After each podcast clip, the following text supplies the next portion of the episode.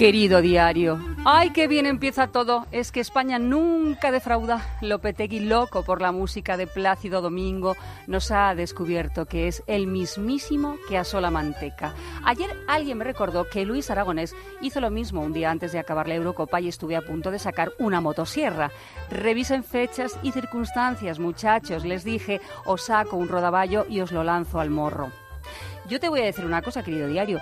Yo hubiera querido que Lopetegui se quedara, porque si pone a Diego Costa, nadie iba a atreverse a cuestionar al entrenador del Madrid. Por cierto, Costa dijo no a su país de origen, que es pentacampeón del mundo de fútbol por jugar con España. Y Lopetegui anuncia su fichaje tres días antes de empezar lo de Rusia. Adivina, querido diario, a quién de los dos se le sigue discutiendo su nacionalidad. Bueno, toda, que va a empezar el Mundial animadita la cosa y quisiera antes de nada dar algún consejo a las mujeres no futboleras. Las no futboleras deberían prepararse para que su pareja no confirme su asistencia a la boda del primo. ¿Por qué? Porque es el domingo 24 de junio a las 6 la boda. ¿Y por qué no puede ir a la boda de su primo? Porque echan el Japón-Senegal a las 5. Pero vamos a ver, mi amor, si no juega España, es igual. Es que no va a ir, no puede ir es en un pueblo y no va a ir.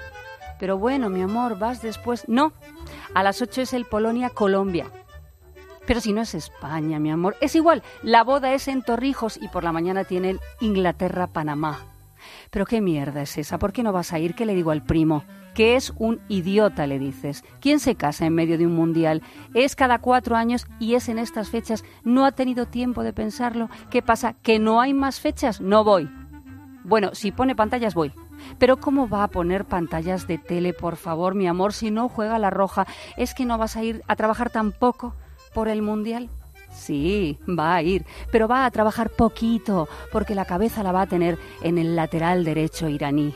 Ah, querido diario, qué ganas de que empiece y veamos la ceremonia inaugural con Robbie Williams cantando.